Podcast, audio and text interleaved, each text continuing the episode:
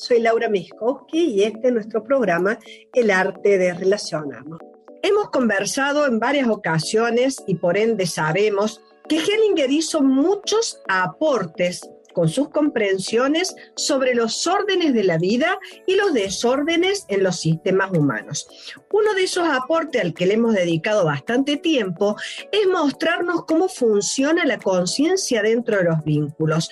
El otro aporte del que también ya hablamos el año pasado para el Día de la Madre fue darnos una herramienta muy válida y necesaria en el siglo XX, que fue la de la reconciliación con los padres. Es una reconciliación con en la jerga común o, o lo que suena por ahí en tomar a los padres. Hemos visto también que no es un tomar cualquiera, que no se trata ni de declaraciones ritualistas, eh, ni de cómo tengo que repetir como loro esto de tomar a los padres o la oración de amanecer de Hellinger. Tampoco son movimientos externos de reverencia sino que se trata de un proceso de innumerables, y esto es importante, un proceso de innumerables movimientos internos. Esto lo quiero traer hoy más que otros días que mm, es un proceso, ¿por qué? Porque quiero invitarte y espero que en el día de hoy terminemos y celebrar a nuestro Padre humanizándolo Humanizándolo en este proceso de movimientos internos, nosotros hacemos como una despedida de lo que hubiéramos querido que fuera o sean. Este proceso interno nos ayuda a soltar implicaciones o entramados. Hemos hablado también de lo que son las frases de amor ciego, que nos unen como un hilo invisible a la conciencia del bien y del mal, a la culpa o a la inocencia y que actúan en diferentes dimensiones. Generalmente estas frases se conocen por los efectos o aquellos conflictos que nos llevan a buscar quizá una ayuda, un asesoramiento o la necesidad de progresar en nuestra vida. Bueno, en realidad se trata de un proceso, dice Hellinger, de purificación y yo me gusta decirlo de madurez. Madurez que nos permite ir más allá de repeticiones de eventos, de patrones o de movimientos restringidos que tenemos dentro del alma. Es un proceso también de despedida. Bueno, ya me parece que me están llegando tus mensajes y desde ya me encanta. Dice Laura, a ver, a ver qué me dicen antes de empezar con la propuesta de hoy. Me encanta la propuesta de este programa. Tengo una consulta respecto de esto y de tu programa, porque a veces necesitamos perder a los padres, perder o que estén enfermos para que acercarnos a ellos. Ah, ¿por qué necesitamos perder a los padres o que estén enfermos para acercarnos a ellos? Un abrazo, Bea. Ah, mira, nunca lo había pensado, Bea, si no me tocó necesitar perder a mi papá o que esté enfermo para, para acercarme. Todo depende de las imágenes que a veces tenemos de los padres. Hoy de lo que quiero hablar y que te voy a estar dando quizá una respuesta, Bea, es cómo bajar a papá de ese pedestal en el que hemos puesto, esa imagen que tenemos de cómo debería ser, de cómo fue quizá también. ¿Por qué? Porque estas repeticiones y movimientos restringidos del alma tienen que ver con nosotros como hijos. Eso quiero que te quede súper claro. Ayer hablaba con una clienta, me decía, ah, ¿qué problema los padres? Yo le dije, no, los padres no son problemas, somos nosotros. El tema de la hijeda, de nosotros como hijos, como decía la maestra Angélica. Bueno, ¿por qué?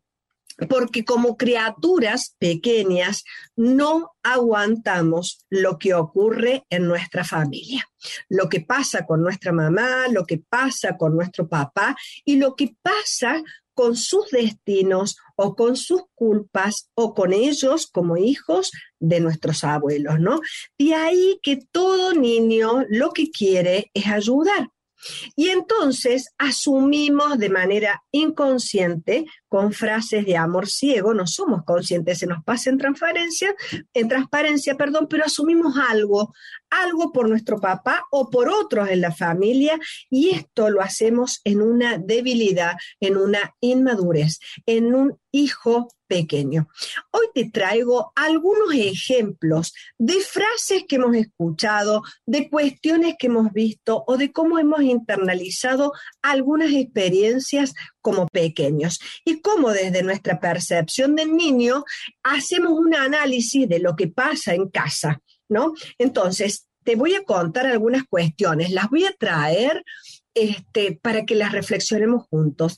Pero también te invito a que comiences a dejarme qué frases sentís que escuchaste de tu papá o qué vivencias que tuviste con tu padre de niño y que sentís que hoy te han marcado de alguna forma en que te limitan o no te dejan de estar de cara a tu propia vida. Bueno, te cuento, esta semana estuve con una mujer que es hermosa, su familia actual es lindísima, tiene éxito en su trabajo, te diré una vida normal, bien constituida, lo que se llama, ¿no? Sin embargo, a ella le inunda lo que llama una supersensibilidad, eso me dijo, ¿no? Que hace que ante cualquier cosa ella llore, y es una sensibilidad que le hace llorar de pronto si ve un noticiero, si ve la tele o si de pronto está con alguien que le cuenta algo doloroso o un conflicto del otro. Bueno, ella tiene como una empatía llama, eh, ella la llama empatía, o una capacidad para sentir el dolor ajeno. Bueno, lo que yo primero le dije es este, que me parecía una empatía un poquito desmedida, porque la de, no, no había una separación entre el otro y ella, y de pronto ella le inundaba la interpretación que hacía de lo que el otro estaba viviendo, ¿no? Bueno, mientras charlábamos con ella, de pronto me trae esta pregunta, ¿Por qué a mí? ¿Por qué tengo que sentir esta ausencia de amor y frustración en lo que le ocurre al otro? Y entonces comenzamos a indagar un poco más y vimos que ella proyectaba en el afuera situaciones que eran de ella. Y lo que comenzó a vislumbrarse fue un dolor profundo y un sufrimiento del alma que ampliando un poco más la mirada hacia su familia de origen, emergió la historia de la pareja de sus papás. Su papá mantuvo dos casas paralelas a sabiendas de todo el mundo y pudiendo dialogar con este sentimiento que estábamos trabajando en este hoy, llegamos a frases de profundos sentimientos adoptados que se proyectaban en los otros. Y esa frase fue, no viví como me hubiese gustado. Sé que mi vida fue una vida en donde no hice lo que me hubiera gustado. Y de pronto, lo que yo pude ver con mi cliente es el amor no resuelto de una hija y la arrogancia de un niño. Te voy a dar otro ejemplo eh, que me comentaba otra alumna. Bueno, su papá siempre le decía que era muy importante tener juicio crítico, que escuchara todo, todo, todo, todo y que tomara ella su propia decisión. Este hombre, con esto que le aconsejó a su hija, abrió el mundo de las ideas y yo también ahí puedo ver el amor de la hija hacia el padre y el amor del padre hacia la hija. Te doy otro ejemplo. Tengo a alguien muy querido que una vez me expresó, es como mi papá me dijo, vos nunca vas a cambiar. Y cuando surgían problemas, aparecía el yo soy así, ya lo dijo mi papá, yo nunca voy a cambiar. Y entonces, ¿cuántas puertas de aprendizaje se cerraron en esta, de esta manera? Quizá cuántos momentos de dolor se guardaron dentro, porque en lo profundo existe la condena hacia mí mismo en esta obediencia. Y también ¿No habrá sido una frase que dijo el padre en un arranque de, decir, no, vos nunca vas a cambiar? Y de pronto el hijo vulnerable lo tomó como un juicio hacia él. Bien, otro dicho de su padre eran, todas las cartas van al mismo correo. Y en nuestra relación, cuando él quería acercarse, me decía, vos y yo somos dos cartas que vamos al mismo correo. Y así él podía expresar su necesidad de unión, ¿no? Porque este hombre seguía informado por la memoria de su propio niño, de lo que dijo su padre o de lo que él interpretó como padre, como hijo, ¿no? Y, de pronto yo decía, pero a ver, no todas las cartas van al mismo correo, una falacia.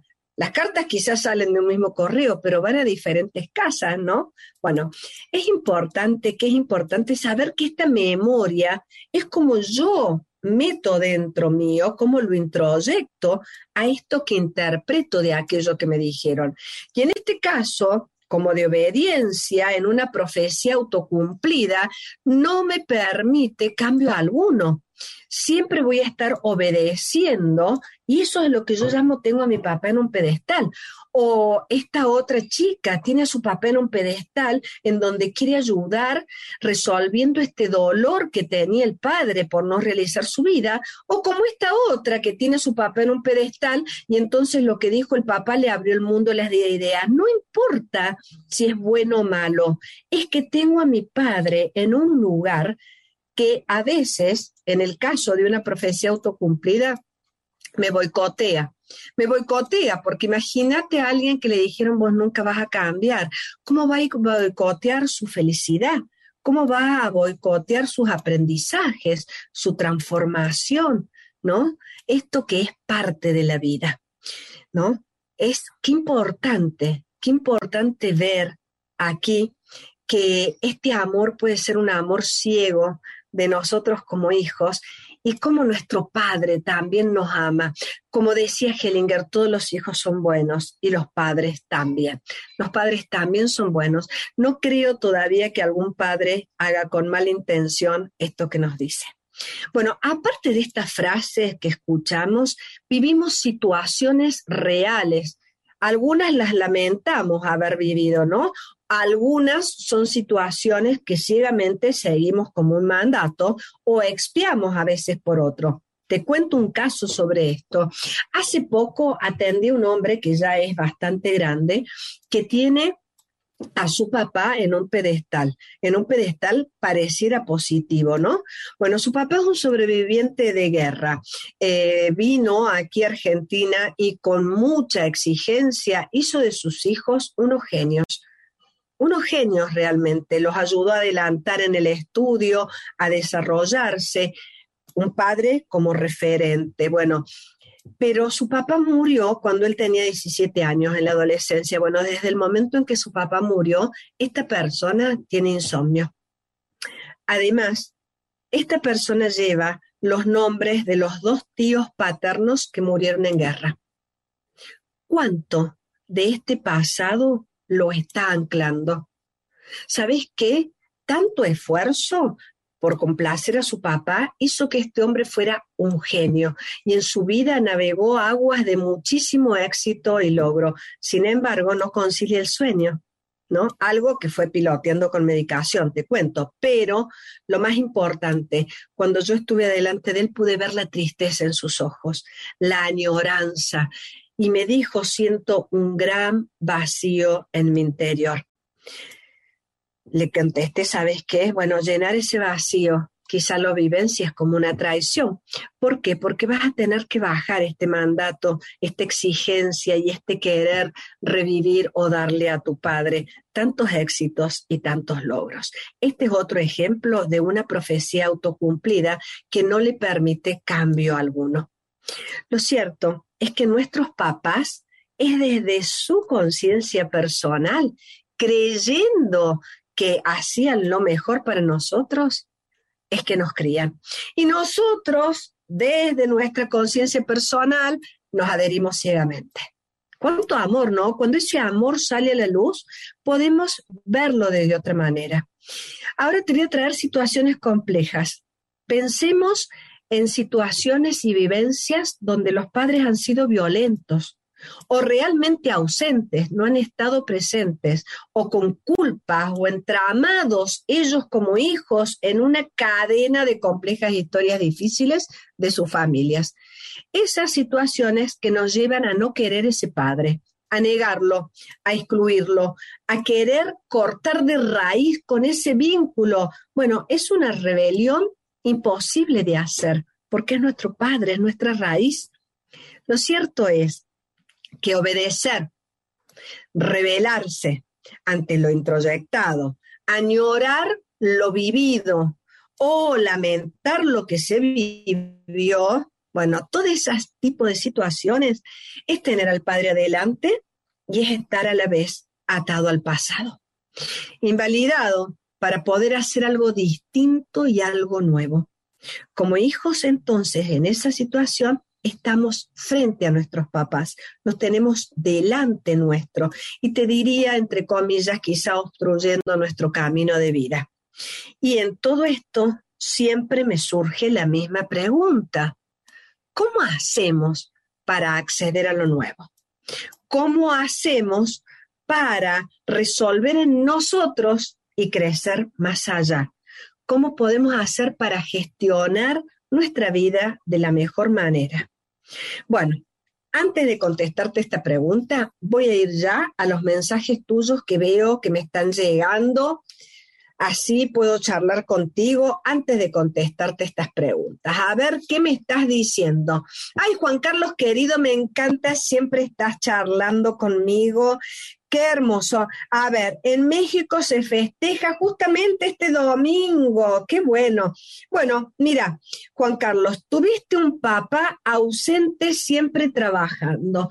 Bien, ese papá ausente siempre trabajando, ausente con respecto a la necesidad del niño, ausente con respecto a mi anhelo de tenerlo más cerca, pero quizá presente porque costeó tu estudio, quizá presente por el plato de comida que había en la mesa, Quizá él sentía que estaba presente justamente porque trabajaba para la familia. Entonces a eso es a lo que yo voy con reinterpretar un poco nuestra historia, ¿no? Bueno, Hellinger dice que la solución es, y te la voy a leer, tomar todo y con eso crecer.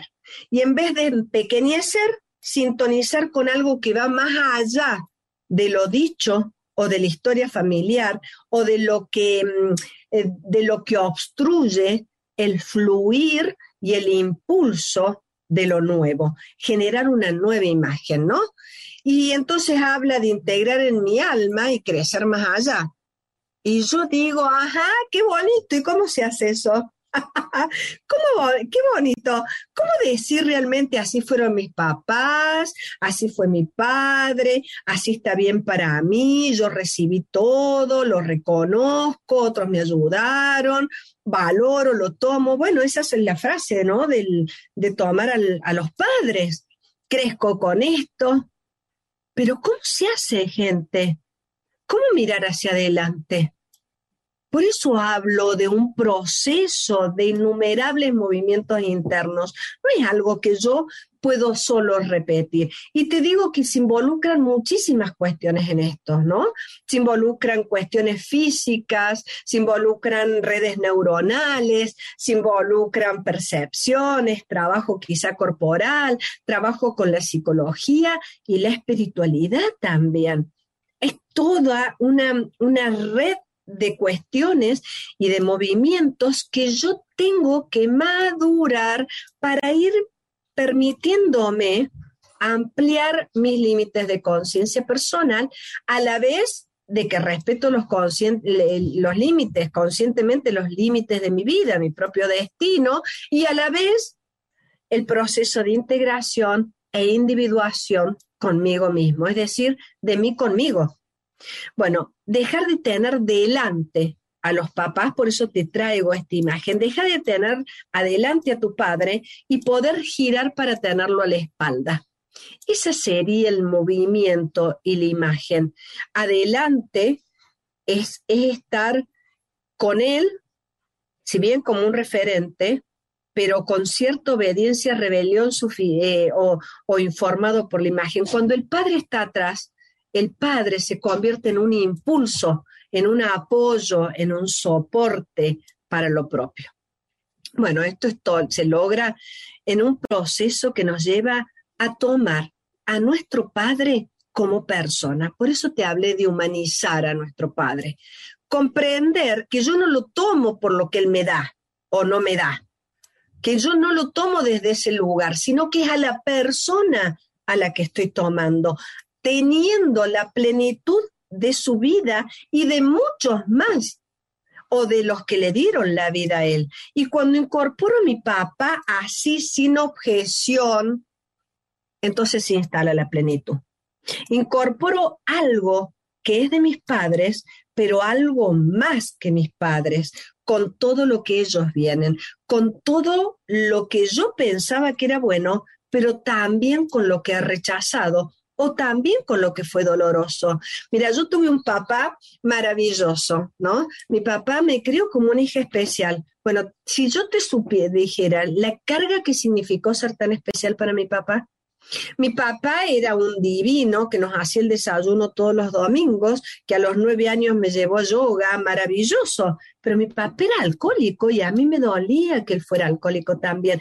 Entonces, humanizar quiere decir que yo puedo ver a mi papá en su humanidad como hombre común. Y cuando yo lo veo como un hombre común, también puedo yo ser una persona común con lo doloroso, con lo bueno, con lo que aquello que fue injusto, si me trataron injusto.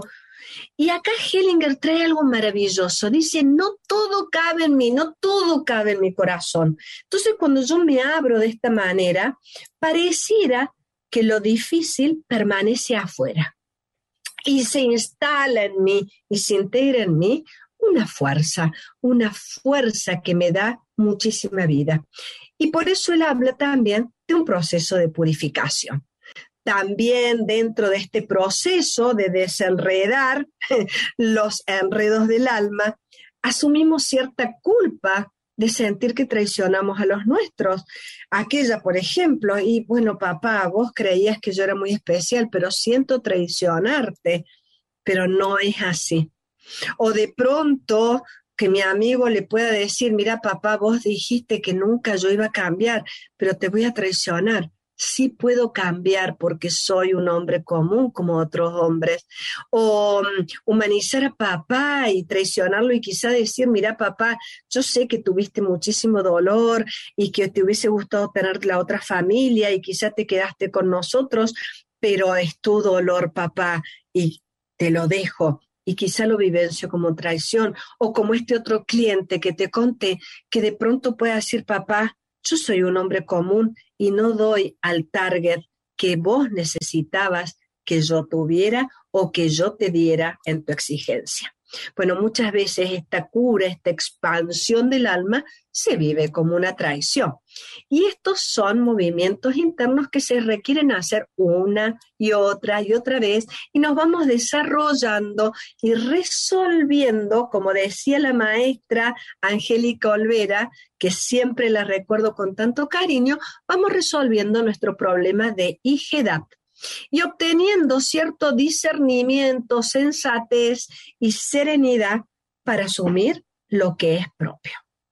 Bueno, este, tengo un texto de Hellinger para decirte, te lo voy a leer antes de pasar a José, que voy a dejar con una meditación. Hellinger dice en el libro Mirar el alma de los niños de Editorial Kudek, dice lo siguiente. Si una criatura tiene un destino difícil, por, e, le elegí este, porque cuando hemos tenido un destino más fácil es como más fácil resolver las cosas. El tema es cuando ha sido difícil nuestra vida. Bueno, si como criatura hemos tenido un destino difícil, no solo tenemos que mirar a los padres, sino también a las muchas generaciones detrás de ellos, hasta el origen mismo de la vida. Si de ahí tomamos la existencia como a través de todas estas generaciones ha llegado, entonces nuestro corazón se amplía. Sabemos y sentimos que más allá de nuestros papás, estamos ligados a algo más grande. Y de eso mayor también tenemos una fuerza especial.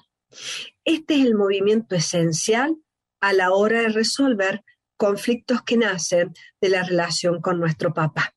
Es una reverencia, sí, es una reverencia ante nuestro papá, es un sentir a la vida. Y entonces en esta reverencia siempre se ve más allá de nuestro papá, más allá de, más allá, mucho más allá, hay muchísimos hombres que lo hicieron bien. Y entonces vamos más allá, asumiendo oportunidades, abriéndonos oportunidades y también asumiendo a las limitaciones que la persona o nuestro papá tenía. Cuando logramos hacer esta reverencia de una manera especial y quizá muchas veces repetidamente, vamos teniendo la libertad que da la plena responsabilidad sobre la propia vida. Sin tener que repetir patrones, sin tener que ser fieles a frases, sin tener que estar atados al pasado, lamentando nuestra historia o defendiendo hoy creencias obsoletas que no eran mías y que escuché de mi padre. La madre tiene más jerarquía que el padre, porque la madre lleva nueve meses de relación que el padre no. Y si la madre no habilita el acceso del hombre, no hay lugar para el padre. Y esto las mujeres lo tenemos que saber. En los reconocimientos y respeto que nosotros tenemos hacia nuestros hombres, nuestros hijos pueden tener esto que es tan importante para la vida y que después los va a llevar al éxito en la profesión y quizá los aleje de muchísimas adicciones. Cuando yo veo a, a esta cuestión de la adicción, veo un montón de mujeres con sus hijos y me pregunto, ¿y dónde están los padres? Ah, no, porque el padre era esto, aquello, aquello otro, pero es el padre lo que a veces ese hijo está buscando con esa adicción. Es un sustituto, la adicción de aquellas figuras que quizá le faltan. Entonces es un trabajo que tenemos que hacer también las mujeres. Si bien es lo que les corresponde ¿cierto? También nos corresponde a nosotros decir que los hombres también son buenos para nuestros hijos y que los hombres son maravillosos para que ellos puedan tomar de ese hombre que en definitiva elegí yo para mi hijo, porque también está eso que es cierto, ¿no? Así que vamos a ir equilibrando, equilibrando esto.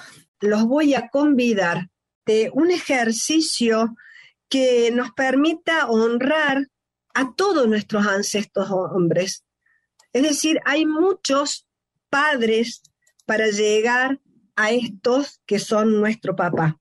Entonces, eh, veamos un poquito más allá, un poco más allá. Los voy a invitar a ir más allá a un movimiento de vida. Y es una meditación, un ejercicio que está en el libro Donde están las monedas de Joan Gariga, eh, es una práctica budista que se llama tocar la tierra, descrita por el monje vietnamita eh, Thich Nhat Hanh, que hace poco murió el año pasado. Y él dice que hay una primera postración de agradecimiento a los antepasados. Imagínate entonces eh, que vamos a convocar y yo le voy a adaptar un poquito, porque esto por supuesto que sirve para las madres y las abuelas, pero te voy a invitar que lo hagas con los hombres, con tu padre y con los padres de los padres de los padres y así por generaciones. Que hagamos esta meditación como un tributo de un primer movimiento de reconciliación que nos permita tener esta fuerza en nuestras espaldas y poder estar de cara a nuestra propia vida. Y entonces inhala, exhala por la boca, olvídate todo lo que charlamos hasta ahora, podés desperezarte, sentarte bien derechito, colocar tus pies en el piso. Inhala y exhala y la Jime ahí nos pone una musiquita serena para que podamos disfrutar juntos de este ejercicio. Y si aún no lo hiciste, en la próxima exhalación cerra los ojos, porque vamos a utilizar los ojos del corazón para imaginarnos a todos nuestros papás, a tu papá y a todos los padres de tu familia, a todos delante tuyo. Imagina que está tu papi, tu papá, sin importar lo que tu padre hizo, si estuvo presente, ausente, si fue bueno malo, no importa, lo tenés delante tuyo. No importa si está vivo o si está muerto. Y junto con él están los hombres padres de esta familia, el papá de tu mamá, el papá de tu papá, el papá de los papás de los papás de los papás,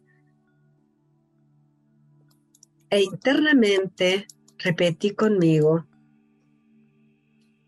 veo el origen de mis raíces. Veo que el origen de mis raíces procede de mi padre, de mis abuelos, de todos mis antepasados. Y anímate a percibir eso, que tus raíces provienen de ese hombre y de todos estos hombres, estos padres, estos antepasados. Y repetí internamente conmigo, sé que soy la continuación de este linaje ancestral.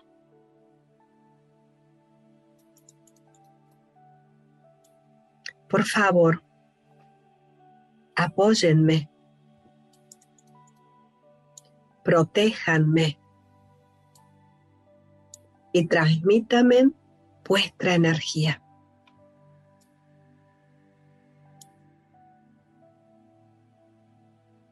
Sé que donde quiera que los hijos y nietos estén, los antepasados también están allí.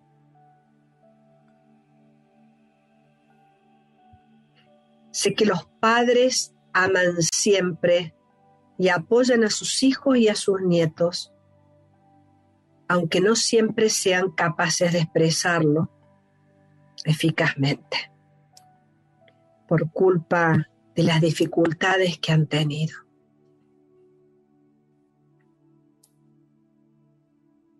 Veo que mis antepasados han intentado construir un mundo de vivir basado en la gratitud, la alegría, la confianza, el respeto y el amor compasivo. Como continuación de mis antepasados, me postro profundamente y permito que sus energías fluyan a través de mí. E internamente, postrate ante todos los tuyos, ante tus padres y ante todos estos padres de padres de padres.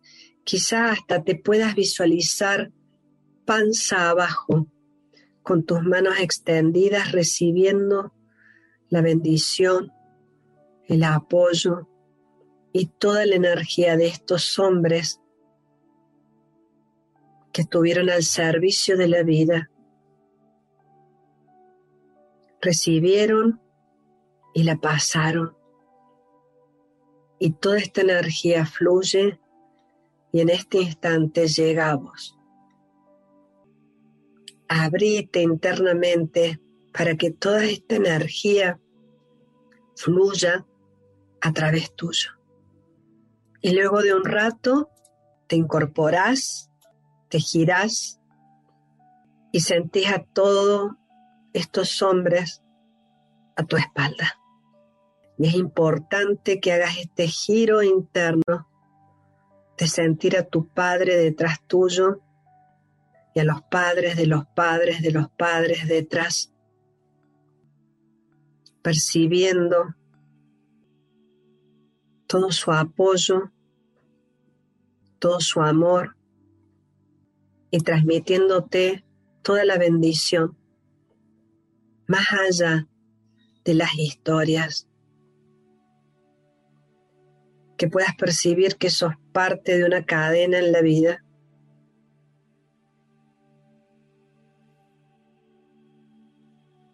Que puedas percibir esa fuerza. Y qué mejor manera de honrar a estos hombres dedicándole tu bienestar, tomando esa vida en tus manos y entendiendo que ahora me toca a mí. Ahora te toca a vos.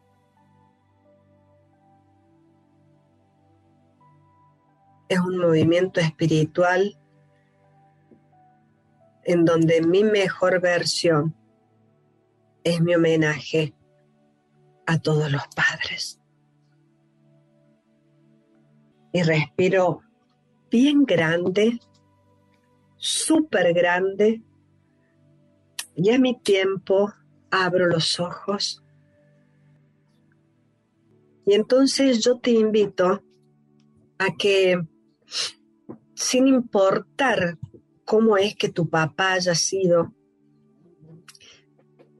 puedas vislumbrarlo como un hombre común.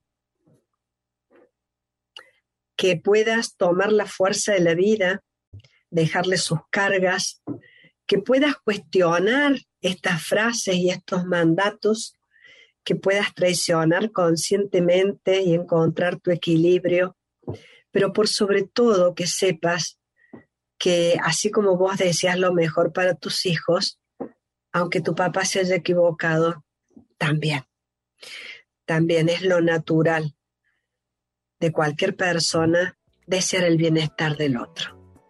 Muchas veces hay tantas historias que interfieren, hay tantos dolores, tantas interpretaciones, pero siempre, y esto para mí es así, siempre podemos reescribir y hacer algo con lo que hemos recibido.